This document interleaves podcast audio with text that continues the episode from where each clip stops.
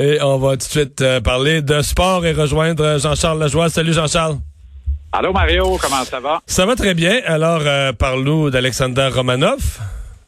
Oui, Alexander Romanov, qui, qui est déjà identifié comme la grosse coqueluche à Montréal. La prochaine belle et grosse affaire qui va faire euh, triper les partisans du Canadien, c'est vrai qu'il a son petit look euh, Fresh Prince of Bel Air un peu ne fait pas euh, ne fait pas très Europe de l'Est traditionnel. sais, mettons que quand tu le regardes, surtout lorsqu'il a au bras sa fiancée, euh, qu'il compte bien d'ailleurs emmener avec lui ici à Montréal.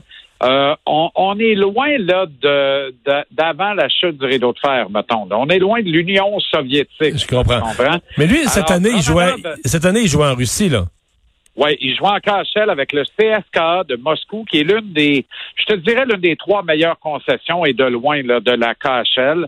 Une concession qui a un budget euh, illimité, qui travaille très bien, euh, qui et, là où tout le monde veut jouer là, parce que si tu veux jouer en KHL, tu veux être basé à Moscou mais son temps de glace a été d'à peu près 7 minutes par match en moyenne pour toute la saison, ce qui est à environ deux à trois fois moins que la saison précédente, qui était sa première en KHL, avec la même équipe. Pourquoi?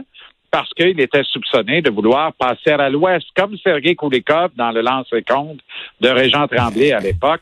Alors, pour ces raisons-là, on a limité son temps de jeu, mais c'est un joueur qui est... Euh, c'est un joueur d'abord, là, il y a vraiment la comparaison avec Brandon Gallagher. Plus j'obtiens des informations, des renseignements sur Romanov, position pour position, Gallagher étant un ailier droit, Romanov un défenseur gaucher, mais dans le profil psychologique, c'est-à-dire que il a toujours le cœur sa main, il est toujours au devant pour ses coéquipiers.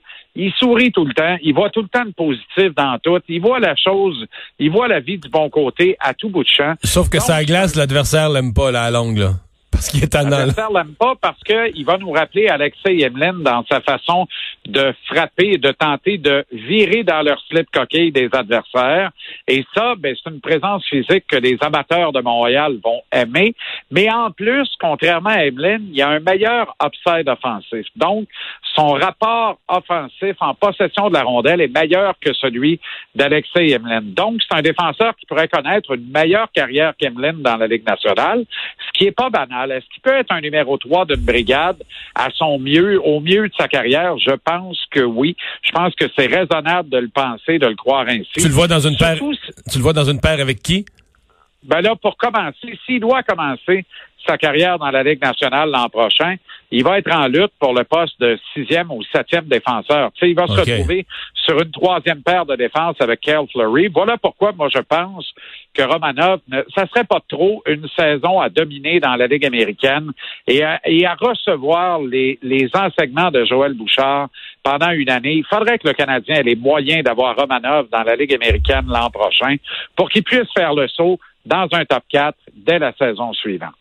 Bon, on parle encore de scénario de reprise dans la Ligue nationale.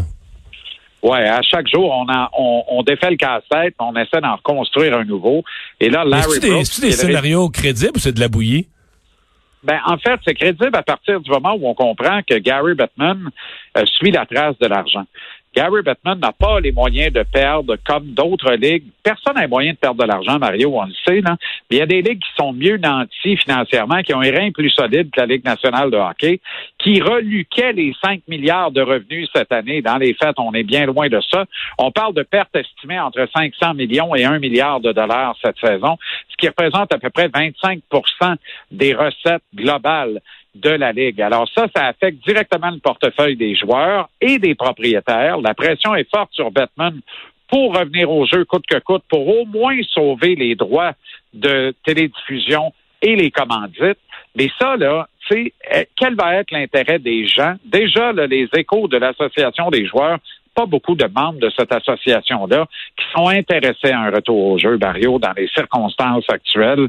Tout le monde, surtout dans la perspective d'être éloigné de sa famille. Et c'est là où Larry Brooks, ce matin, a jeté un pavé dans la mare. Ça, c'est le columniste du New York Post, affecté aux affaires de hockey euh, pour ce tabloïd new-yorkais, qui a dit, là, le, scénario à quatre villes, à huis clos, avec les joueurs en cabané, loin de leur famille, dans les hôtels. Ça ne tient plus à route. On va jouer dans les 31 marchés de la Ligue nationale à la reprise des activités au détour de l'été. Et là, ça a été vivement démenti presque instantanément par la Ligue nationale et par l'Association des joueurs. Et finalement, on le sait plus. Ben, tellement que Larry Brooks s'est rétracté un peu plus tard dans la matinée d'aujourd'hui. Alors, mais tu sais, on le sait pas. Tout le monde roule un peu à l'aveugle. Et si les scientifiques ils vont à l'aveugle, Mario. Imagine, Imagine le hockey, ouais. quand on arrive dans le sport et l'entertainment. On le sait plus. Est le dernier rempart, bien que tellement nécessaire pour le moral des troupes. Hey, merci Jean-Charles. Bonne fin de semaine. Bon week-end, Mario. À lundi.